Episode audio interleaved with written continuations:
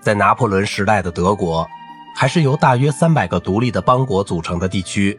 每个邦国都拥有其独立的政府体系、税收和军队，而且有些邦国完全处在另一些邦国的国土范围之内。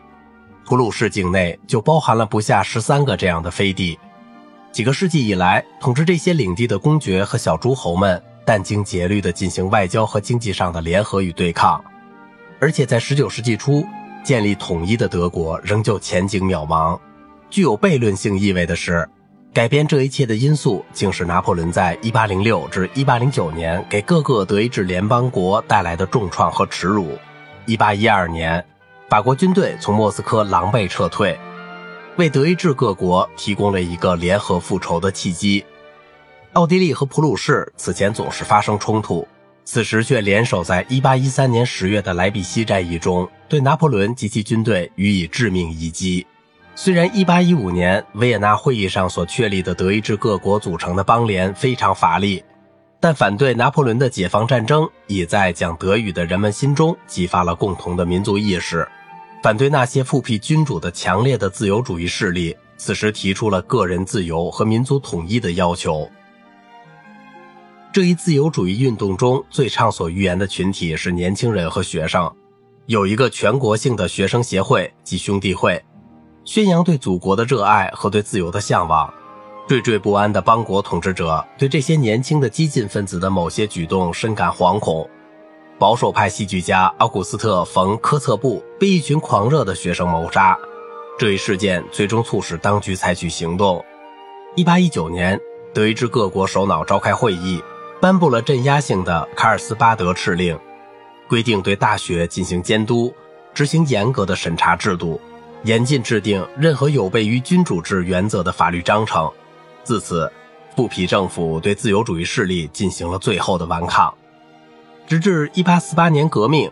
德意志旧秩序最终瓦解，自由主义或激进派在被称为青年德意志的运动中联合起来，在一些作家的著述作品中寻找到了自己的心声的表达。这些作家包括路德维希·博尔纳、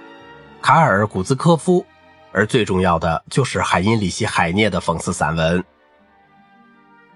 一八三零年秋天，还是一名有些自由散漫的法学学生罗伯特·舒曼决定以音乐为职业。舒曼出生于萨克森州的茨威考，靠近现今的捷克和斯洛伐克。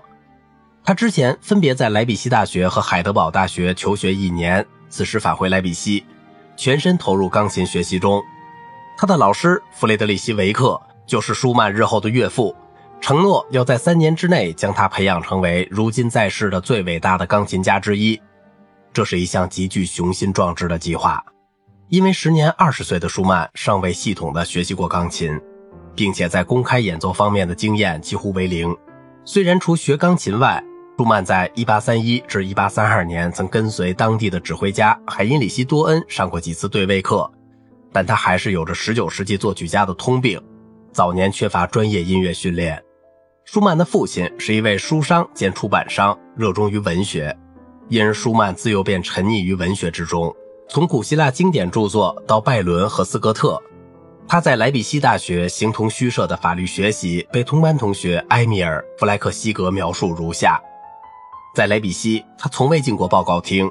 他总是在阅读最新的文学著作，海涅的旅行杂记、文策尔的日耳曼历史，尤其是让保尔的大量作品。不幸的是，他在自己的著述中过分模仿让·保尔的写作风格和手法。他每天都要花几个小时练习写作。舒曼在这一时期的一些著述留存了下来，格言警句、小说片段以及谈论各种话题的文章。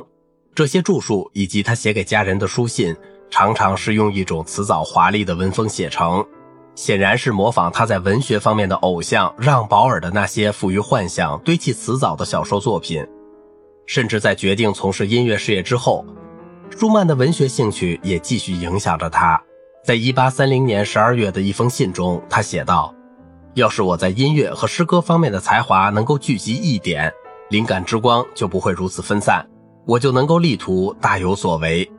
次年，朱曼找到了将自己的音乐和文学才华实现融合的一种途径。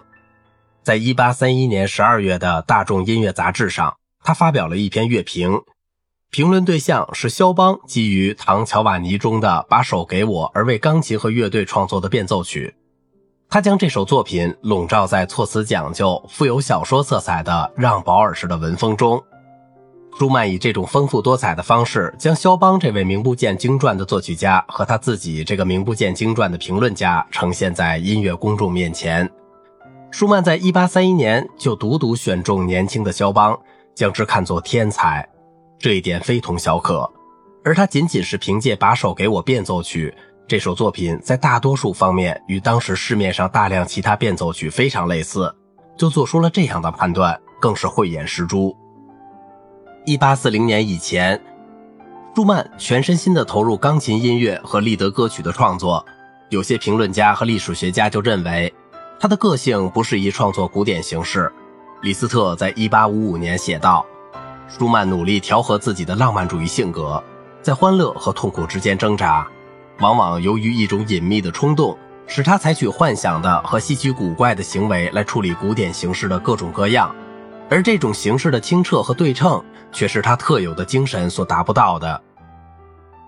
在开始了若干次之后，舒曼终于在1841年完成了他的降 B 大调第一交响曲，同年又完成了第二首，这成为他的交响曲年，犹如1840年是他的歌曲年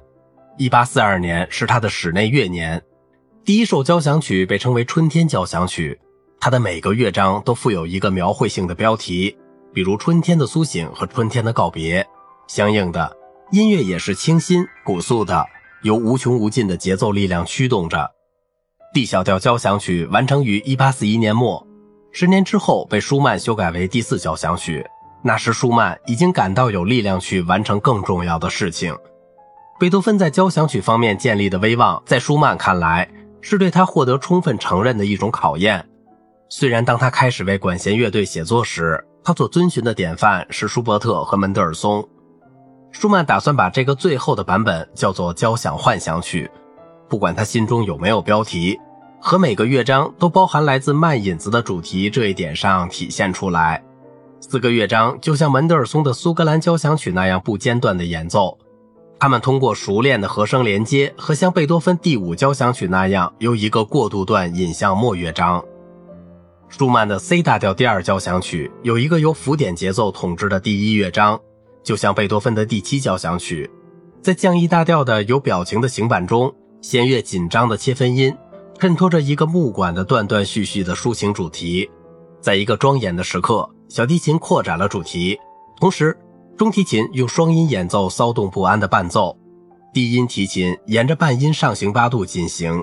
半音体系所造成的紧张，以及复杂的单双倚音和流音，使人想起了勃拉姆斯。好了，今天的节目就到这里了。如果您喜欢我的节目，请您点赞、转发并评论我的专辑。我是小明哥，感谢您的耐心陪伴。